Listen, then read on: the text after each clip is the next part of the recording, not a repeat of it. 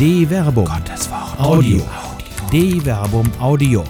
Die Bibel zu Fragen der Zeit. Die Sprache des Volkes. Alttestamentliche Überlegungen zum Bundestagswahlkampf von Till Magnus Steiner. Die Zeit des Wahlkampfes gehört mehr zu den Floskeln als zu den großen Visionen. Ein Beispiel hierfür ist der Kampagneslogan der CDU für ein Deutschland, in dem wir gut und gerne leben. Hinter diesem Satz verbirgt sich das Parteiprogramm, das eine Vision für ein solches Deutschland vorstellt. Es gehört aber eben auch zum Wahlkampf, dass die meisten Leute nur den Slogan, aber nicht die dahinterstehenden Inhalte kennen. Schuld daran sind sowohl die Wähler als auch diejenigen, die gewählt werden wollen. Was will man denn mehr, als gut in Deutschland leben zu können? Im Wahlkampf herrscht die Sprache des Verkaufs. Es soll mit der Stimme bezahlt werden. Ein offener Diskurs, eine wahre Debatte, ein Abwägen von Argumenten ist dabei fast hinderlich. Ein Wahlkampf ist orchestriert, wie man es deutlich am streng geregelten und durchgeplanten sogenannten Fernsehduell zwischen Angela Merkel und Martin Schulz sehen kann. Journalistische Fragen treffen auf politische Antworten. Ein lange eingeübter Tanz, bei dem der eigentliche Souverän nur passiver Zuschauer ist. Im Wahlkampf sollten nicht nur abstrakte Konzepte aufeinandertreffen und es bedarf keiner um sich selbst drehenden Talkshows, sondern die Politiker müssen sich verantworten im Angesicht des Alltags der Bürger. Die Sprache des Volkes. Es bedarf im Wahlkampf keiner politischen Sprachspiele.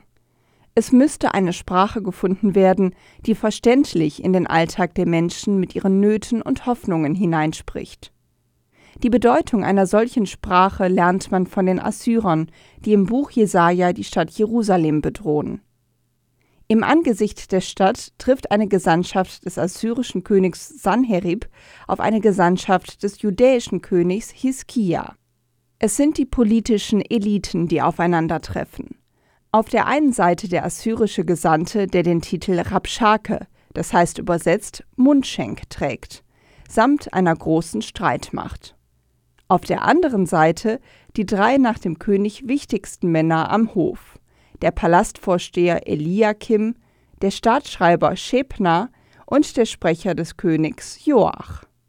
Der Inhalt der folgenden Rede des Assyrers ist manipulativ und ideologisch.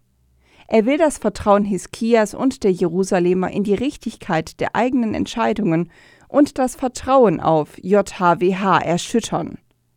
Dazu spricht er mit den Gesandten des judäischen Königs nicht Aramäisch, die diplomatische Sprache der damaligen Zeit, sondern die Sprache der Bewohner Jerusalems.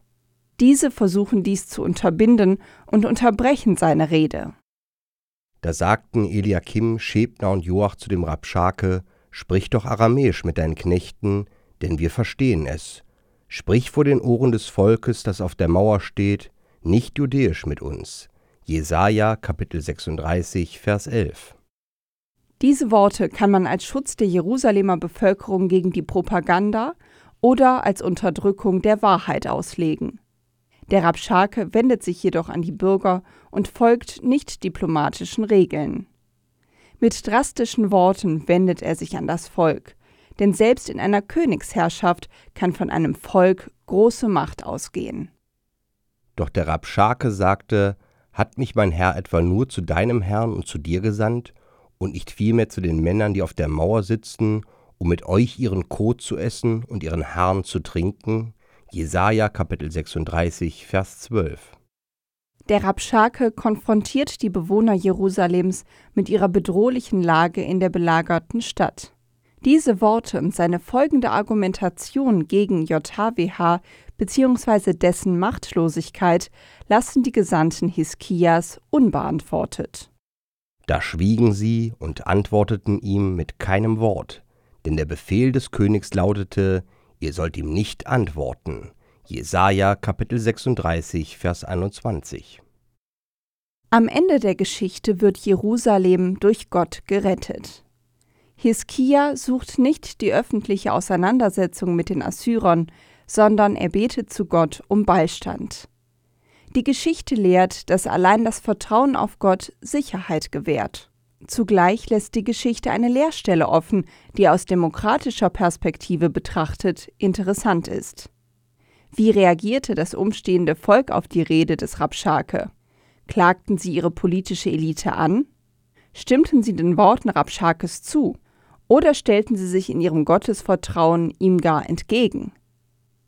Die Stimme des Volkes erklingt in der Geschichte nicht, obwohl es um ihr Schicksal geht. Man stelle sich nur den Moment vor, wenn einer der Umstehenden Eliakim, Schebner und Joach gefragt hätte, was wollt ihr dagegen tun, dass wir in unserer Verzweiflung hier den eigenen Kot essen müssen? Was hätte Rabschake geantwortet, wenn die Jerusalemer ihn gefragt hätten, warum sollen wir dir glauben? Ist es nicht besser, den eigenen Harn zu trinken, als versklavt zu werden?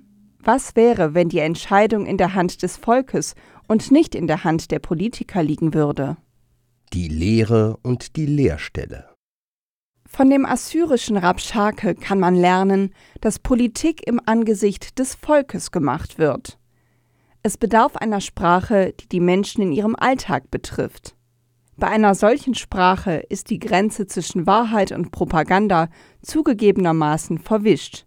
Daher bedarf es eines mündigen Volkes, für das nicht gesprochen oder geschwiegen wird, sondern ein Volk, das selbst die Stimme ergreift.